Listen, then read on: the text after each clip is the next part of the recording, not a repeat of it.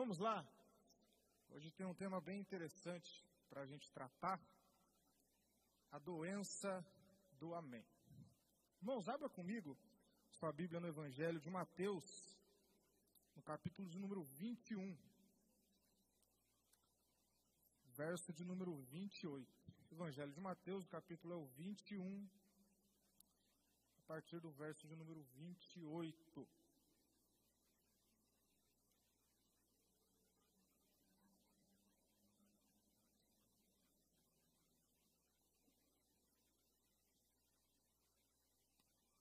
Deixe sua Bíblia aberta aí. Evangelho de Mateus, capítulo 21, no verso de número 28. Quem está sem Bíblia, pode acompanhar aqui no telão. Irmãos, cerca de duas ou três semanas atrás, é, a gente aplicou esse texto nos estudos de domingo. E no final desse estudo que a gente fez, a respeito essa parábola que Jesus conta. A gente terminou ali, ficamos reunidos. E alguém chegou em mim e disse: Cara, como essa palavra ela é atual, né? Eu comentei, inclusive com o Cristiano, falei para ele: Ó, a próxima vez que eu tiver uma oportunidade que Deus preparar para a gente estar tá reunido num culto, eu vou trazer isso para a igreja. E não demorou, foi rápido questão de duas semanas. Deus preparou esse momento e se você parar para observar tudo aquilo que vem sendo plantado nesses últimos dias, as mensagens que Deus tem usado seus ministros para tratar, eu acho que não existe um momento mais oportuno do que esse de juntar tudo isso e de uma forma simples e objetiva trazer isso a nossa consciência. Eu acredito que Deus, até o final desse culto, Ele há de trazer esse entendimento ao nosso coração. O Elton falou na quarta-feira, né, eu ouvi a mensagem, a respeito de um, da necessidade de um sim com consciência. Né? Estamos juntos não de uma forma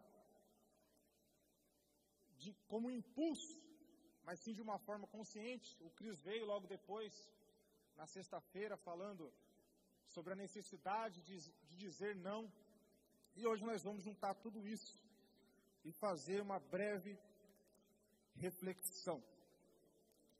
Irmãos, como eu disse, diante de tudo que nós temos ouvido nesses últimos dias, eu acredito que não existe um momento melhor para a gente tratar sobre o nosso direcionamento. O pastor acabou de falar que no dia 12 irá ter uma reunião para tratar a respeito de passos que nós iremos dar. E hoje nós vamos falar sobre esse direcionamento e principalmente como igreja. E o nosso objetivo hoje, aqui nesse momento, é refletir sobre escolhas e tomarmos por fim uma decisão real daquilo que nós queremos viver depois desse culto em diante. E o interessante nesse texto, que nós vamos ler daqui a pouco, é o ambiente em que Jesus ele vai contar essa parábola.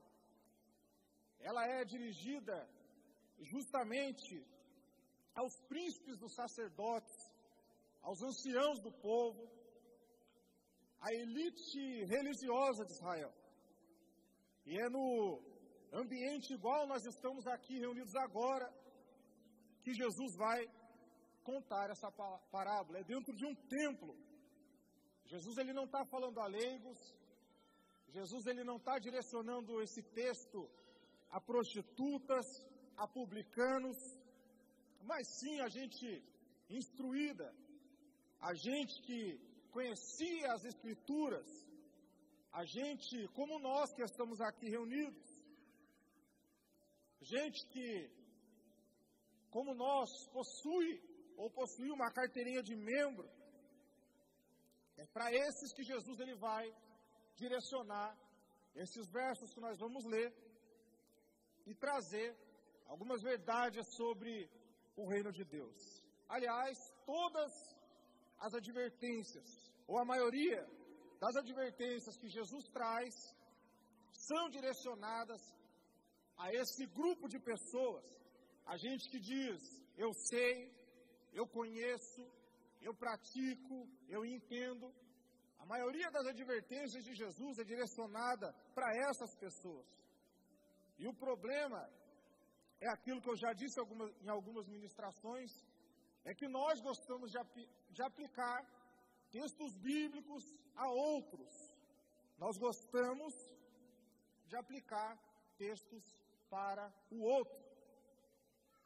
E nessa parábola que Jesus ele conta, ela entra nesse pacote de textos e de ensinos que nós terceirizamos, mas que na verdade é para aqueles que diariamente, culto após culto, dizem sim para as coisas de Deus. É para o povo do Amém que Jesus direciona esse e tantos outros ensinos. É para a comunidade evangélica que constantemente ouve a palavra de Deus.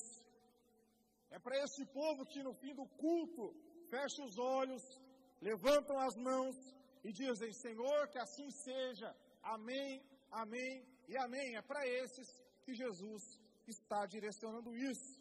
É para esses que Jesus conta a seguinte parábola a partir do verso de número 28. Mas o que vos parece? Certo homem tinha dois filhos. E dirigindo-se ao primeiro filho, disse: Filho, vai trabalhar hoje na minha vinha. E esse filho respondeu dizendo: Eu não quero. Mas depois, arrependido, foi.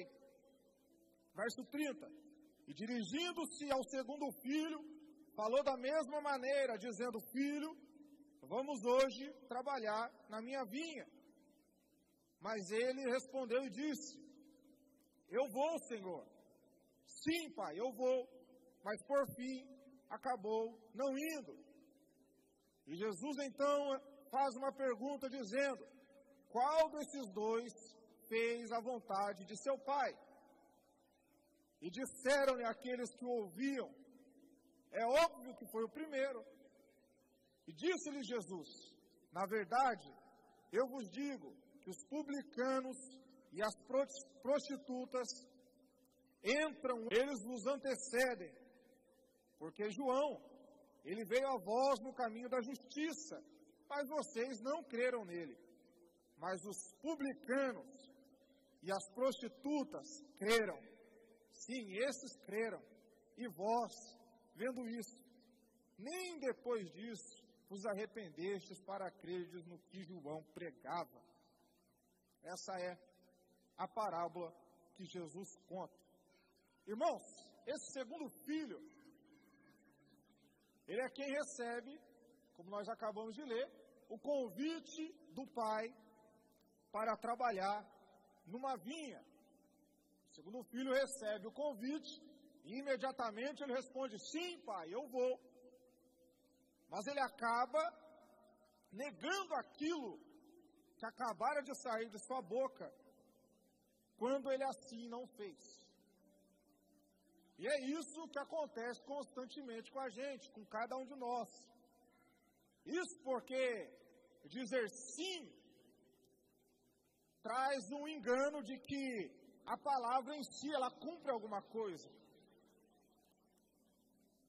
Mas a gente precisa entender que dizer não é fazer. Dizer sim não é responder ao chamado. Isso porque o chamado só pode ser respondido com o levantar e fazer. Nós dizemos sim e amém e não fazemos, porque esse grito do sim parece que nos isenta da responsabilidade de se levantar e fazer algo. Parece que esse grito do sim tira de nós a responsabilidade de se levantar e ir. E isso não se aplica somente às coisas do reino de Deus, mas em tudo na nossa vida. Em tudo. Nós já estamos no mês de novembro, penúltimo mês do ano. E daqui a alguns dias, pessoas novamente farão as mesmas promessas que fazem todos os anos. Talvez de uma vida fitness em 2024, ou de uma recuperação financeira, promessas de uma mudança. É aquela frase que, embora seja engraçada, revela toda a nossa inconstância, quando se diz, antes de fazer promessas para 2024, cumpra as promessas que você fez lá em 2005. Isso é engraçado. A gente ri. Mas alguns que sorriem com isso, sorriem com uma vontade de chorar pois sabem como isso é real, como a inconstância faz parte e tem feito parte da nossa vida. Mas porque quase sempre, tudo que assumimos, todas as promessas que nós fazemos, depois de alguns dias ou semanas acabam caindo em esquecimento. É por conta disso que eu acabei de dizer, porque o sim como resposta nos satisfaz. Por parecer que somente a palavra em si pode gerar algum fruto. Porque a gente tem a sensação de que a palavra em si pode gerar algum resultado. Na parábola do semeador, que foi a mensagem que o Cristiano pregou recentemente, essa é a semente que foi lançada, mas diversas situações impediram-na de germinar e de frutificar. Isso foi contado por Jesus para exemplificar pessoas que respondem de forma superficial ao chamado de Cristo. É gente que diz sim, Senhor, é gente que diz amém, mas também a gente que não se levanta para fazer jus àquilo que saiu de sua boca. É gente que não tem coragem nem de dizer sim, de dizer amém, para se levantar e abandonar aquilo que faz mal. O cara sabe que está indo para o buraco. Ele sabe o que está acabando com a sua vida espiritual, mas ele não tem coragem de dizer sim, se levantar e abandonar isso. Tem visto que tem acabado com a sua família, mas ele não se levanta para poder mudar. Gente que reconhece aquilo que está acabando com a sua saúde dia após dia. E apesar de dizer sim, eu vou abandonar isso hoje, não tem coragem. Porque estão conformados com o engano prazeroso do Amém. O engano prazeroso do Amém. E esse dizer sim e dizer Amém, ele tem se tornado quase que uma massagem no nosso ser. Nos acomoda. É quase a mesma coisa que a gente numa sessão de massagem, aquelas massagens orientais, você coloca a perna, os peixes ficam passando. O engano prazeroso do amém tem se tornado isso na nossa vida, tem nos acomodado. E é por esse motivo que a nossa oração ela é sempre a mesma. Senhor, agora vai. É por isso, por esse motivo que nós vemos as mesmas pessoas de tempo em tempo, se reconciliando nos cultos durante os apelos. São as mesmas pessoas. Essa é a causa da gente não crescer espiritualmente, por falta de coragem de se levantar e ir. Então a nossa vida como igreja acaba se resumindo em dependência espiritual de alguém, A gente fica fazendo coisas escondido, com medo de alguém pegar. A nossa vida cai nessa rotina. Outros preferem se auto-enganar do que encarar a sua própria consciência. E na maioria das vezes não fazem isso com medo de talvez perder sua reputação. E por aí vai, a nossa vida vai se resumindo a isso. Por a gente pensar tudo isso como consequência na vida daqueles que se acomodaram e se acostumaram em dizer sim e amém para as coisas de Deus. É o que está aqui, essa é a doença do amém, que tem se tornado comum cada vez mais. Carregada do auto-engano, em pensar que o amém, sem o ide e fazer, tem valor algum. É por isso que eu me espanto. Sempre que eu tenho oportunidade, eu falo isso com aqueles que são mais próximos. Eu me espanto quando vejo gente chegando e assumindo tudo, dizendo sim para todos os compromissos, abraçando o mundo, sem a coragem de se autoavaliar e dizer não. E triste ao fim, irmãos, porque quase sempre o tombo é grande. Outro personagem, outro filho que aparece nessa parábola, é o filho que foi chamado. Pai chega e diz: Filho, vamos trabalhar na vinha. A resposta imediata é: Não. Porém, em algum momento, ele se levanta que vai trabalhar com a vinha no pai, com o pai na vinha.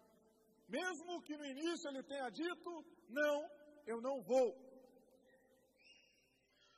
E se você prestar atenção, aqui Jesus ele está invertendo os papéis.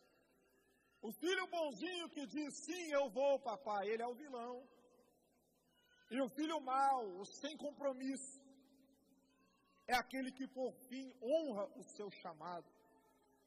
E a principal ideia nesse texto é mostrar de como a sinceridade e a transparência no reino de Deus valem muito mais do que qualquer outra coisa. Enquanto aquele que diz sim e fica parado, gasta todo o seu tempo em seu conforto, em sua acomodação, aquele que sinceramente olha e diz não, em algum momento enquanto o tempo passa, ele é confrontado, ele cai em si e percebe que o, os dias estão indo, que o ponteiro do relógio não para, que o tempo está se esgotando. E com isso surge o arrependimento e o desejo real de cumprir o seu chamado. Olha sua volta e veja quantas pessoas que disseram sim para a vida, e com o tempo acabaram se entregando a tudo aquilo que os leva à morte. Em contrapartida, muitos são aqueles que vivem sem leis para uma vida saudável, mas que durante a caminhada, no dia a dia, acabam caindo em si e começam a buscar uma vida com retidão. É gente sincera que inicialmente diz não mas que honra até aquilo que lhe faz mal. Não é não. Até que o tempo traga esse arrependimento. E é esse tipo de gente que Jesus diz que precede todo e qualquer hipócrita da religião. Porque onde há sinceridade, até para fazer aquilo que é mal, existe a possibilidade de transformação. Agora, aonde a falsidade reina, aonde não há transparência, a mudança genuína nunca ocorrerá. E esse é o paradoxo que a gente vive como igreja. Essa é a luta contra nós mesmos. Luta de ter coragem para se olhar e se encarar, ao ponto do nosso sim ao chamado ser acompanhado do nosso levantar e ir, ao ponto da gente olhar e dizer: Eu não vou, eu já estou indo em nome de Jesus. É disso que Jesus está falando. O entendimento de que se eu me entreguei a algo, eu preciso ir até o final. E naqueles que ainda não alcançaram essa fé, o tempo trará a mudança necessária. Ainda que inicialmente a resposta seja: não, eu não quero. A lição dessa parábola é de que no reino de Deus, mais vale um não sincero do que um sim artificial. O Cristo destacou isso. Na última mensagem dele, ele disse: é melhor o não que te liberta do que um sim que te aprisiona. Isso é praticamente o um resumo do que Jesus está dizendo nessa parábola.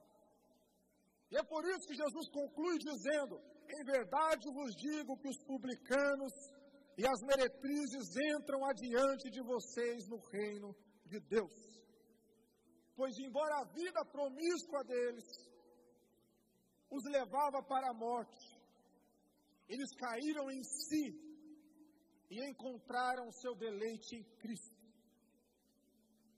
Ao contrário daqueles homens da lei, que aparentavam santidade, que diziam eu sei, eu faço, eu pratico. Mas que Jesus diz que eram como pratos sujos por dentro. Que anunciavam verdades e constantemente diziam amém, mas que não tiveram coragem de viver uma transformação genuína, conforme João Batista pregava diariamente a eles. É disso que Jesus está falando. E outro ponto importante para a gente destacar é de que se você diz sim e responde ao chamado, a entrega não somente necessita, necessita ser verdadeira, como também precisa ser completa. Foi o que o pastor acabou de falar aqui. Não é ser somente verdadeira, mas ser completa. E por que eu digo isso? Porque a gente, na nossa caminhada, acaba adquirindo alguns costumes. E um dos costumes que a gente acabou adquirindo é de que eu não preciso me entregar por completo. A gente se acostumou a abraçar partes do Evangelho. A gente pega partes, aquilo que nos interessa. A gente faz isso. A gente se acostumou a ser assim. Pessoas chegam e não tomam o Evangelho como um todo, por completo. Ela quer pedaços. Pessoas querem partes. Pessoas chegam, aprendem alguma coisinha a respeito de Deus e do Evangelho, olham e dizem: Ó, oh, eu acho que isso aqui cabe na minha vida, vai melhorar um pouco. Pegam partes. Eu acho que isso aqui vai se encaixar bem na minha vida. E vai pegando partes do Evangelho. Pessoas que olham, aprendem alguma coisa a respeito do reino de Deus e dizem: Eu gostei dessa parte aqui, eu vou aplicar ela na minha vida. Mas essa parte o todo não. Eu quero esse retalho, esse pedacinho do Evangelho. O todo não dá, porque se eu pegar o todo, vai envolver o meu trabalho. E se eu for aplicar esse Evangelho por completo no meu trabalho, as coisas talvez não vão fluir como estão fluindo. Eu prefiro manter o meu jeitinho brasileiro o evangelho completo não dá. O todo não dá, porque meus pais me ensinaram a ser assim. Eu cresci e aprendi assim. Eu não abaixo a cabeça para ninguém, nasci assim e não mudo. O Evangelho como um todo não dá. Porque eu sou assim. E os maiores problemas que nós temos hoje, no âmbito chamado igreja, se dão por conta de nós consumirmos partes do Evangelho. E escute isso, guarde isso que eu vou te falar. Pedaços do Evangelho fazem mal. Se não for por completo, faz mal. E se não fosse assim, se nós não consumíssemos partes, retalhos, as nossas mensagens pregadas aqui seriam outras. Nossa preocupação seria com coisas relevantes. A gente não ia precisar ficar falando a respeito do beabá do Evangelho. Se nós pegássemos o Evangelho como um todo e aplicássemos a nossa vida, muita coisa ia mudar. Mas a gente se acostumou a pegar partes. E como eu disse, partes do Evangelho fazem mal.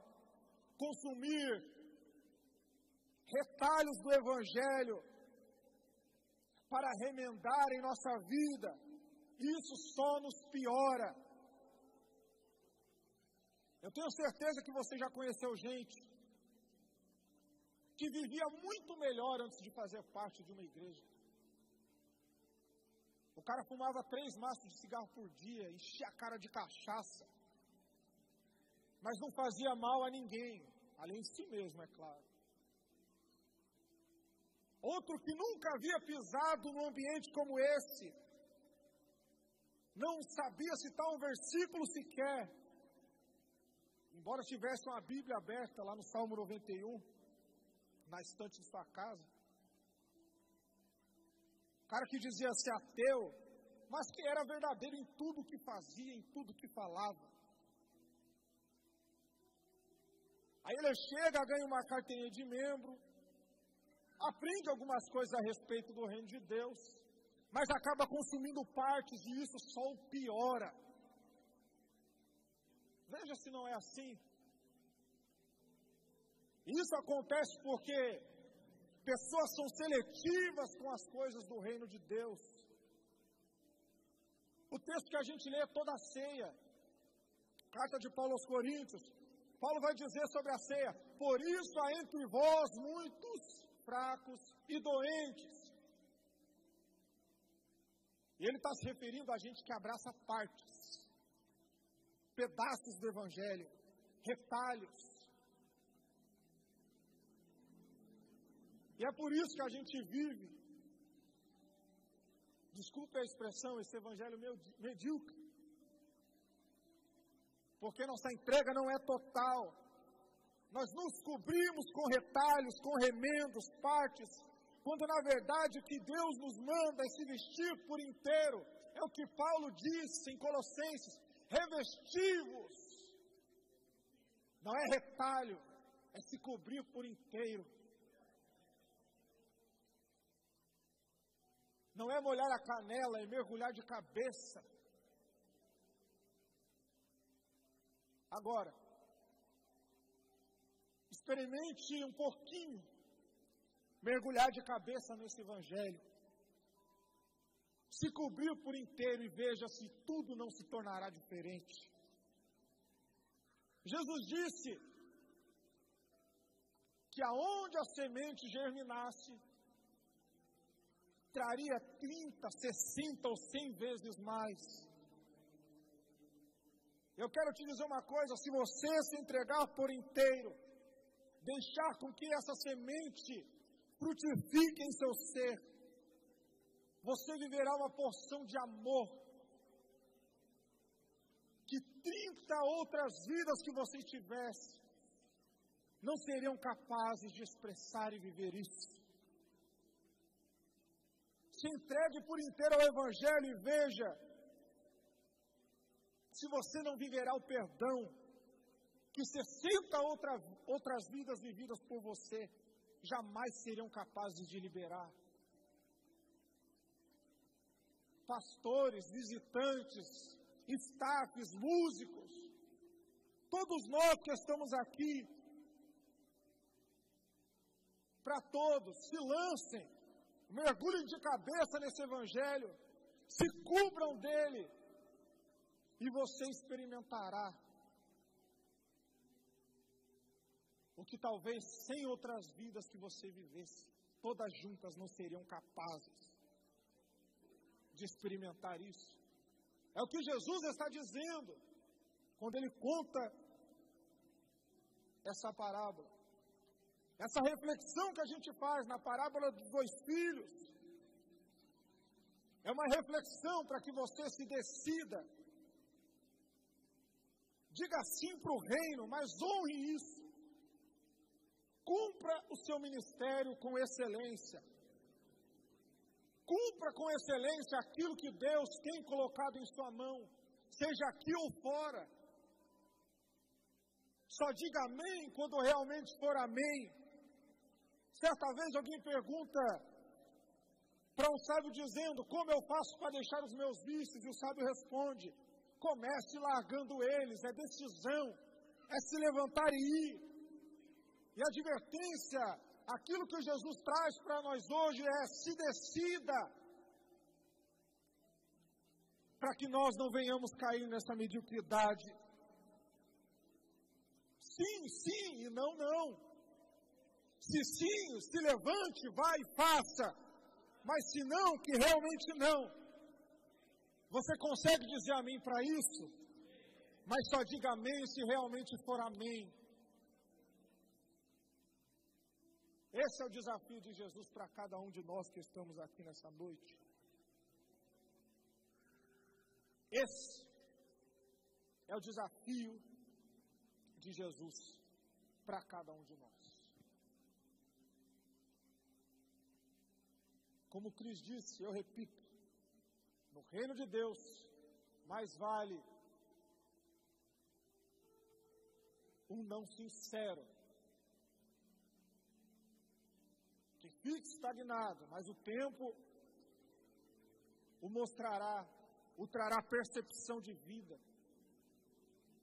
É melhor viver dessa maneira do que a gente cair nessa doença do amém, que frequentemente acomoda milhões e milhões de pessoas. Nesse exato momento existem inúmeras igrejas abertas ao redor do mundo. Inúmeras. E quantas são as pessoas que acabam caindo nisso, nesse ciclo? Porque a gente aprendeu, não veio de agora, a gente aprendeu a, a ser assim, a dizer sim, a dizer amém, e se estagnar. Mas o convite de Jesus é para que você faça diferente nessa noite. Como eu disse, é um culto para você se decidir, para que você se levante e tenha certeza do seu próximo passo, de que se ele vai ser dado, você precisa se levantar e fazer. Se você observar a vida de algumas pessoas, aqui na igreja, não preciso nem citar nome, mas são várias e várias. Pessoas que tiveram coragem de se levantar e ir, disseram sim, disseram sim, mas se levantaram e fizeram. E hoje colhem isso. Pessoas que se levantaram, igual Mateus se levantou no sábado, disse sim, eu vou. E foi. Esse é o alerta de Jesus para nós. Em todas as áreas de nossa vida, nós precisamos se decidir. E eu tenho a certeza que essa próxima reunião que a gente vai ter, no próximo dia 12, se você tomar essa palavra como uma verdade, e juntar com aquilo que será trazido, eu tenho a certeza que nossa vida como igreja, ela irá ser totalmente diferente. Se coloque em pé.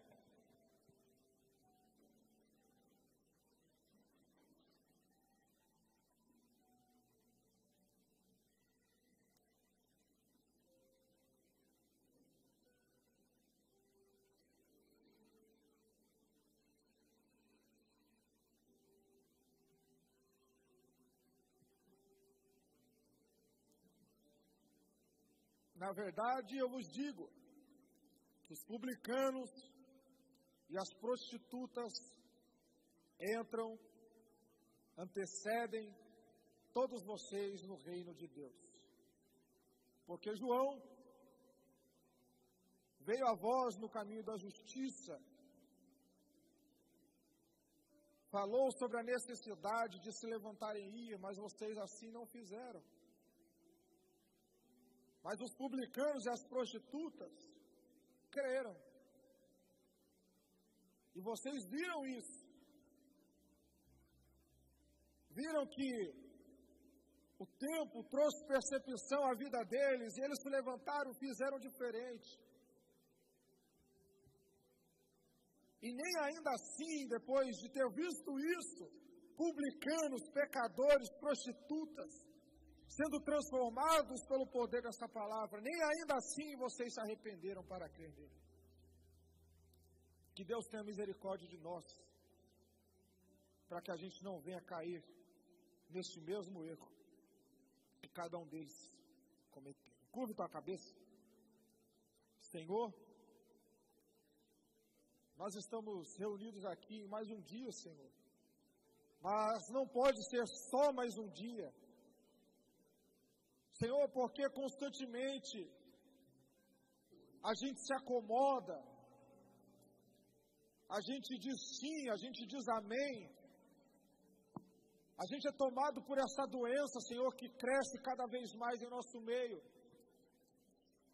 A gente fica acomodado, Senhor, como se a palavra em si tivesse poder para responder ao chamado, mas o Senhor nos diz hoje que não é assim.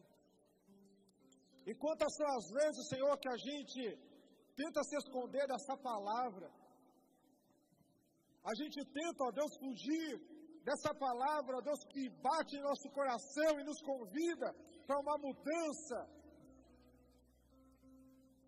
Ó Senhor, nos perdoa por a gente ser tão covarde.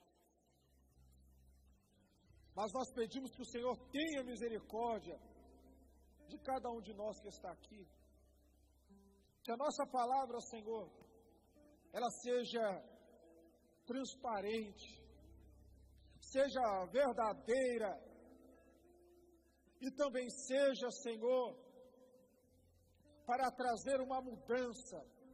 Que seja uma palavra, Senhor, que seja um amém acompanhado de uma coragem, Senhor, de se levantar e fazer diferente que cada um que está aqui possa cumprir com excelência, que possa, Senhor, responder ao chamado que tu tens a cada um de nós, aquilo que o Senhor tem nos chamado dia após dia. Que essa semente frutifique em nosso coração. Que essa semente, ó Deus, germine e traga os mais excelentes frutos para a glória do teu santo nome. Amém.